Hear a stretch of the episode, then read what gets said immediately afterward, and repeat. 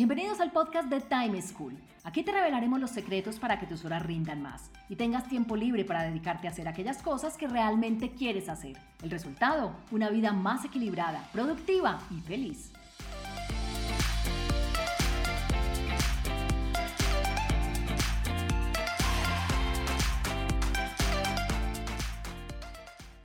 Hola, soy Juan Pablo Lema, un inquieto por la productividad y un estudioso del manejo del tiempo.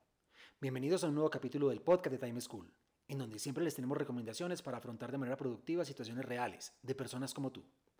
Hoy hablaremos sobre la importancia de hacer altos en el camino para escucharnos y tomar decisiones. Y para ello les tenemos una invitada muy especial, Ana Isabel Martínez. Ana Isabel es consultora en reputación, conferencista y docente.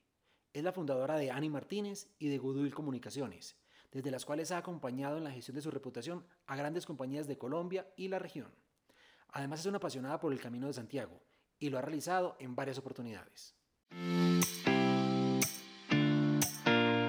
Ani, bienvenida. Qué delicia tenerte con nosotros en este podcast de Time School. ¿Cómo estás?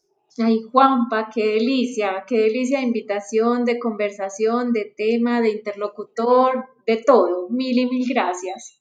mil gracias a ti. Los afortunados somos nosotros de tenerte. Bueno, para empezar quisiera que le contaras a todas las personas que nos escuchan ¿Quién es Ana Isabel Martínez y a qué se dedica? Ay, chanfle, pues el, el quién es todavía estoy tratando de resolverlo. Básicamente yo creo que soy como una peregrina y eso pues nos da también la introducción al tema porque es como una persona en construcción.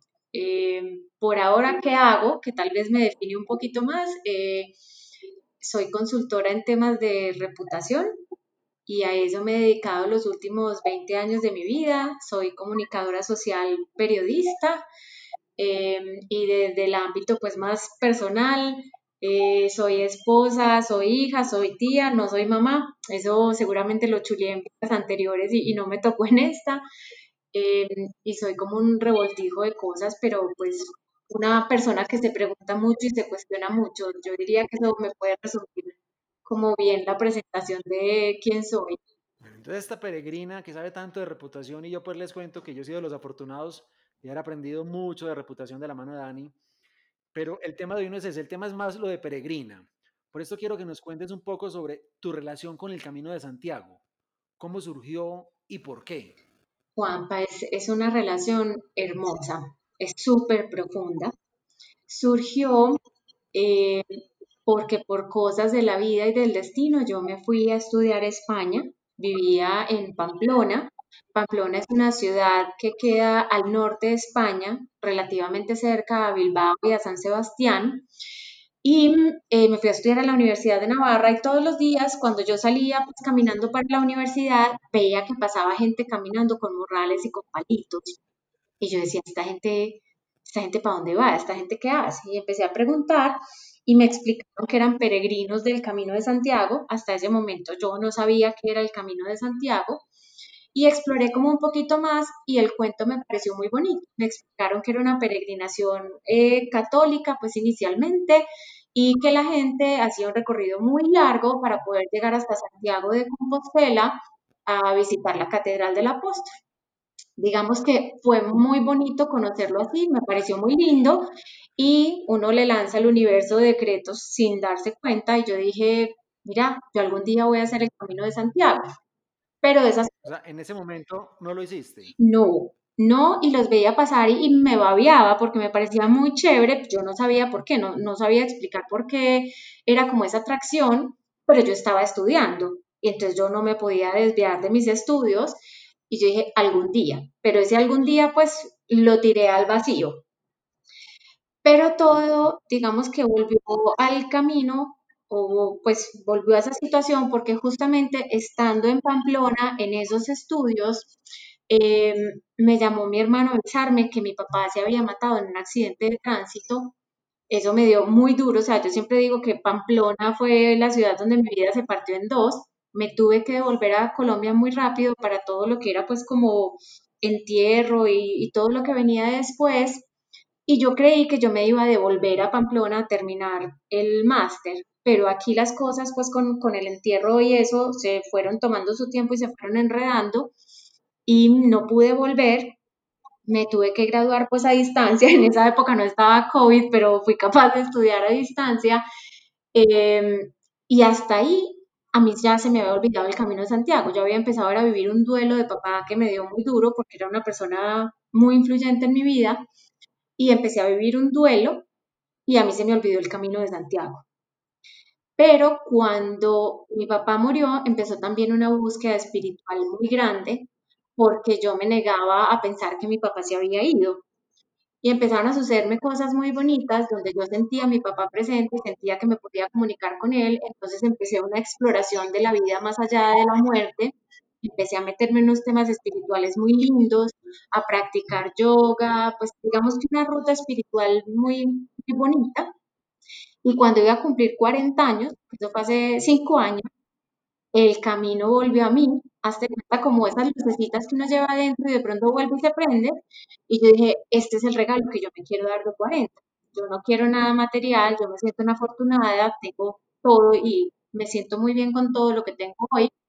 El regalo va a ser que me quiero ir a hacer el camino de Santiago. O sea que hace cinco años podemos decir que empezó esta relación verdaderamente estrecha con el camino. Antes había sido como un coqueteo simplemente. Nos hacíamos ojitos, nos hacíamos cambio de luces, em, pero pues nada, él estaba ahí y en realidad eso le pasa a muchos peregrinos. Uno siente el llamado y uno sabe que eso está ahí, pero entre sentir el llamado y decidir hacerlo, generalmente hay un tiempo. Em, y eso es un tiempo de preparación. Uno no es consciente de eso, pero en realidad eso es un tiempo de preparación. Ya cuando dije, bueno, este es el regalo que me voy a dar, eh, como te contaba, vino una negociación porque mi marido es maratonista. Yo, pues, desde que estamos juntos, lo acompaño todos los años a correr su maratón. Entonces le dije a él que si me acompañaba a hacer el camino.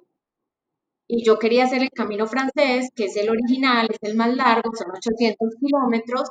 Cuando me puse a estudiar eso, cuánto me decía que era más o menos 40 días me dijo, estás loca, yo no puedo pedir 40 días de licencia en el trabajo y yo, a de él, no tengo la preparación física para hacer 40 días de camino.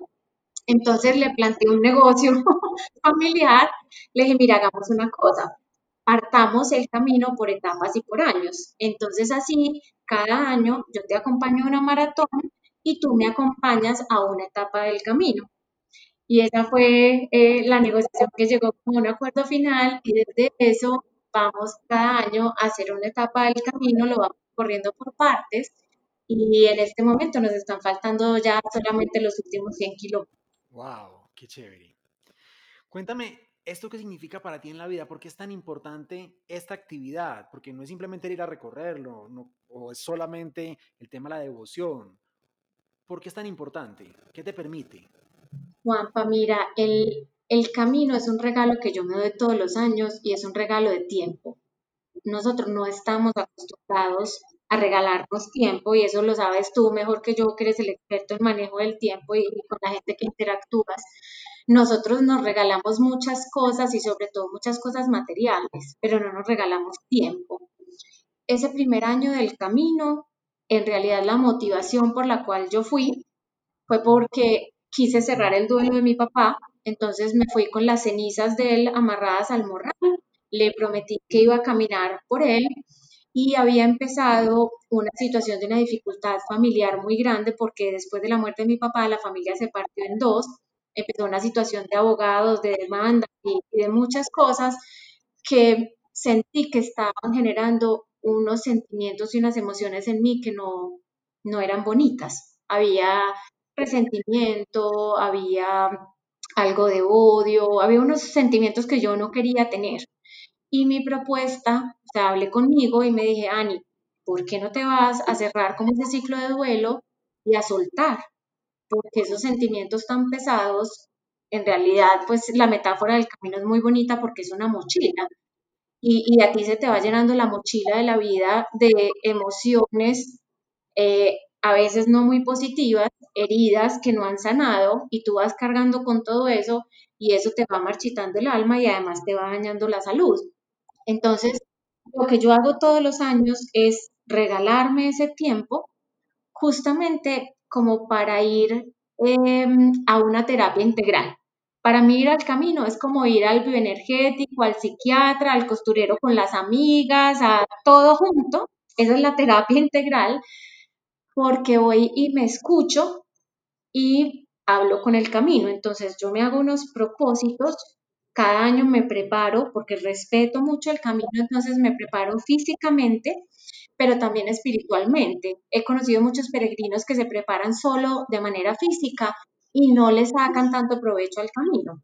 Yo me preparo espiritualmente porque entonces me pongo a revisar qué ha sido de mi vida ese último año, qué cosas me duelen, qué cosas de mí no me gustan, qué quiero cambiar, eh, qué he tenido para agradecer por algo muy valioso durante ese año y hago toda esa lista y con esa lista defino un propósito diario por el cual caminar. Entonces he aprendido a conversar con el camino porque yo me voy con ese propósito, arranco la caminata del día y él es hermoso y supremamente generoso y entonces durante el día él me va entregando señales y esto es de verdad como una conversación simbólica muy bonita que me ha enseñado a soltar.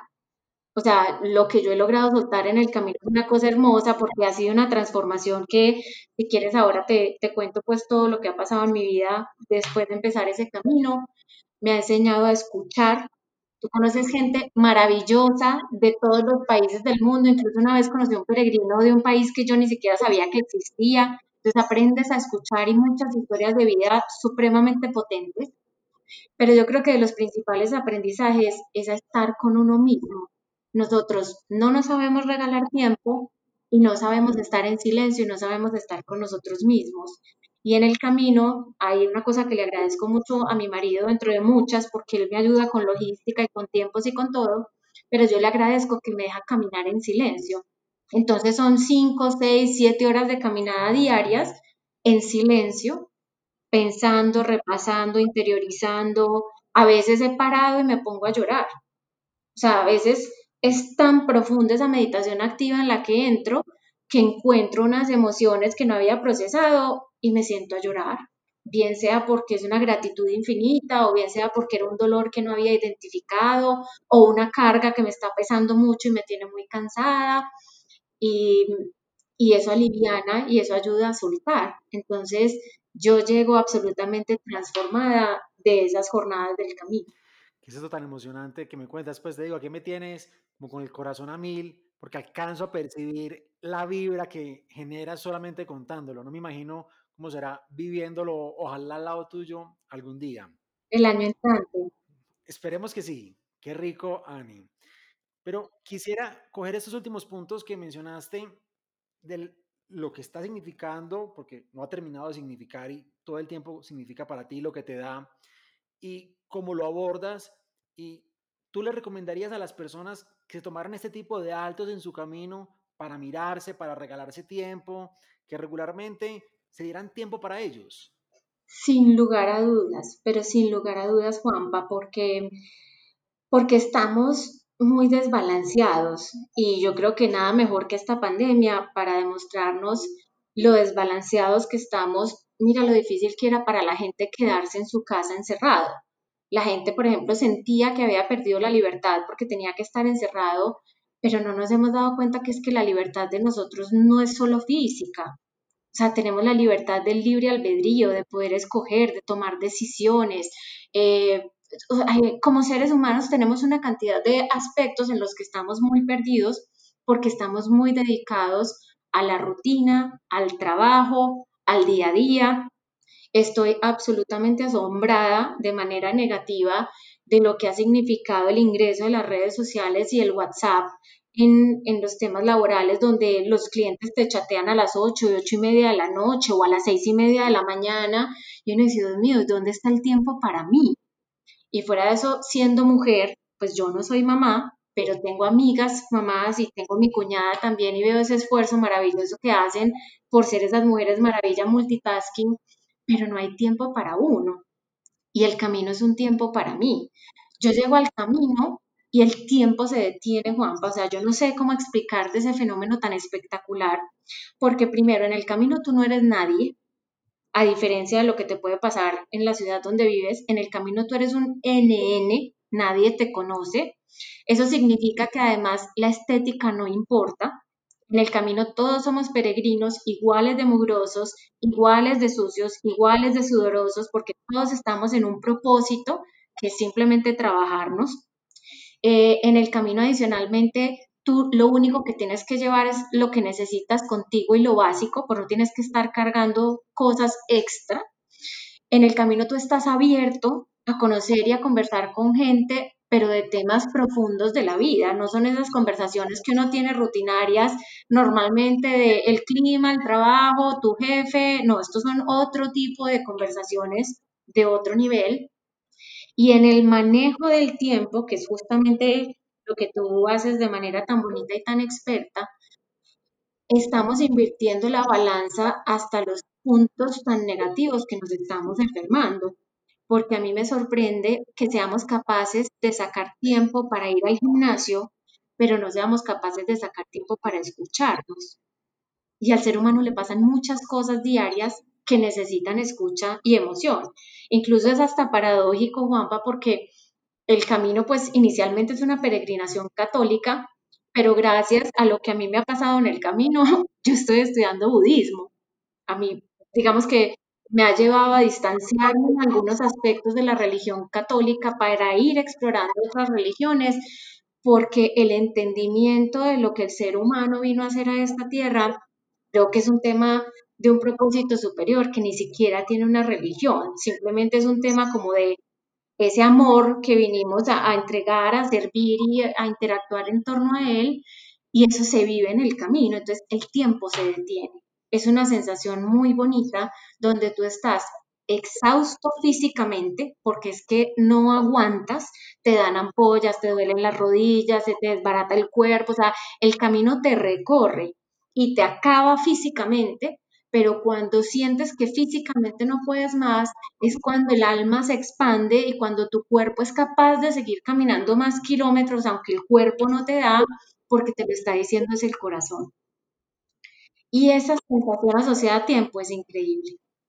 ¿Qué es esto tan encantador? Pues te digo, me podría quedar aquí horas y horas escuchándote, pero el podcast no nos lo permite, entonces, como para terminar, quisiera que retomáramos esa oferta que me hiciste ahorita de contarle a nuestros oyentes dos o tres recomendaciones o aprendizajes que hayas tenido en tu relación con el Camino de Santiago y esto cómo te ha ayudado a ser más feliz. Mira, es, es un esfuerzo grande sintetizarlas porque son millones, pero por ejemplo, gracias al camino yo pude cerrar el duelo de mi papá, pude perdonar a la familia de mi papá, pues aparte de la familia que era con la que teníamos eh, dificultades, perdonarme a mí también en esa interrelación con ellos. Decidí liquidar mi empresa. Cerré una empresa de 12 años que yo creía que era mi hijo y no, en el camino conocí un peregrino y con unas conversaciones muy lindas y muy profundas me hizo ver que, que no. Entonces liquidé mi empresa, abrí otra empresa, pero ya con un entendimiento del tipo de vida que yo quería llevar y que era distinto al que estaba llevando en la empresa anterior. Dejé de usar maquillaje, no uso tacones ahora, todo esto gracias al camino. Eh, he aprendido a soltar y a estar más consciente de mis emociones en el día a día. O sea, ya no esperar a un año a irme hasta el camino para trabajar esas emociones, sino a decir, por ejemplo, hoy estoy sintiendo rabia con esto y no es sano sentir rabia porque me puede enfermar, cómo voy a procesar esta rabia, por qué me está dando y cómo lo puedo ver de una manera distinta. Entonces, ha sido una transformación, un proceso muy bonito en el que estoy, porque eso no es un proceso que se termine. Yo por eso te decía que era un ser humano en construcción. Pero si me dijeras sintetízalo en, en dos o tres puntos, yo te diría, primero, entender que somos un ser humano que puede tomar decisiones, que tiene libre albedrío. Entonces me enfrasco en unas discusiones muy bonitas con las personas que me dicen que no tienen tiempo, porque yo le digo, no, es que no es que uno no tenga tiempo, es que uno no decide sacar el tiempo. Y eso te lo van a discutir mil veces al principio, pero las personas al final terminan comprendiendo que es verdad, que las decisiones sobre mí, sobre mi vida, sobre lo que yo quiero, sobre mi futuro, son autónomas, yo no soy víctima de nadie. Entonces, aprender a tomar decisiones que me hagan bien para que desde ahí yo pueda hacer bien a los demás, ha sido uno de esos primeros puntos. El segundo, el ejercicio de la escucha. Aprender a estar presente en una conversación. Si estás en una reunión, en una clase virtual, prender tu cámara y estar presente. Em, a escuchar las señales que te da la vida. El universo todo el día nos está dando señales, pero estamos como tan mecánicos en esa rutina que no, no somos capaces de escuchar. Entonces, aprender a escuchar ha sido una lección muy bonita del camino. Y la tercera, que para mí ha sido la más enriquecedora de todas, es soltar, alivianar esa mochila de la vida que vamos llenando con procesos no resueltos, con relaciones en las que nos enganchamos, eh, con duelos no terminados, con tristezas no procesadas. Tú hablas hoy con muchas personas que son infelices con la vida que tienen, pero tampoco hacen o deciden hacer algo por cambiarla. Y yo sí creo que uno puede ser feliz y uno puede vivir en balance y uno puede vivir en armonía, eh, tomando decisiones pero sobre todo sacando tiempo para uno, para escucharse y para revisarse. Y eso no te lo va a dar nadie más. Esa es una decisión que tú tienes que tomar, ese es un trabajo que tú tienes que hacer por ti. Entonces, tres verbos difíciles de conjugar, retos enormes, pero básicamente es aprender a decidir, aprender a escuchar y aprender a soltar. Me encanta este cierre, Dani. Aprender a decidir, aprender a escuchar y aprender a soltar. Desafortunadamente, esto es todo por hoy. Tenemos que terminar.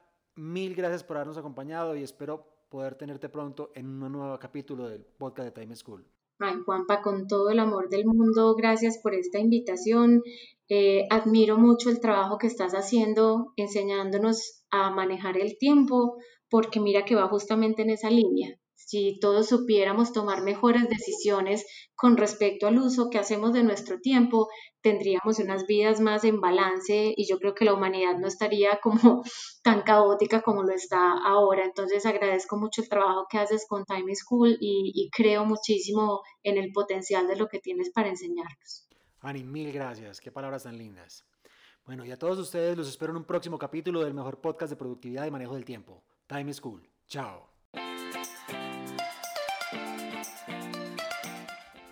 Encontrémonos en un próximo capítulo con una nueva situación y más recomendaciones para que seas más productivo y feliz. Recuerda enviarnos los audios con tus preguntas, dudas e inquietudes al WhatsApp en Colombia 321-700-4810 por correo electrónico a podcast.timeschool.com.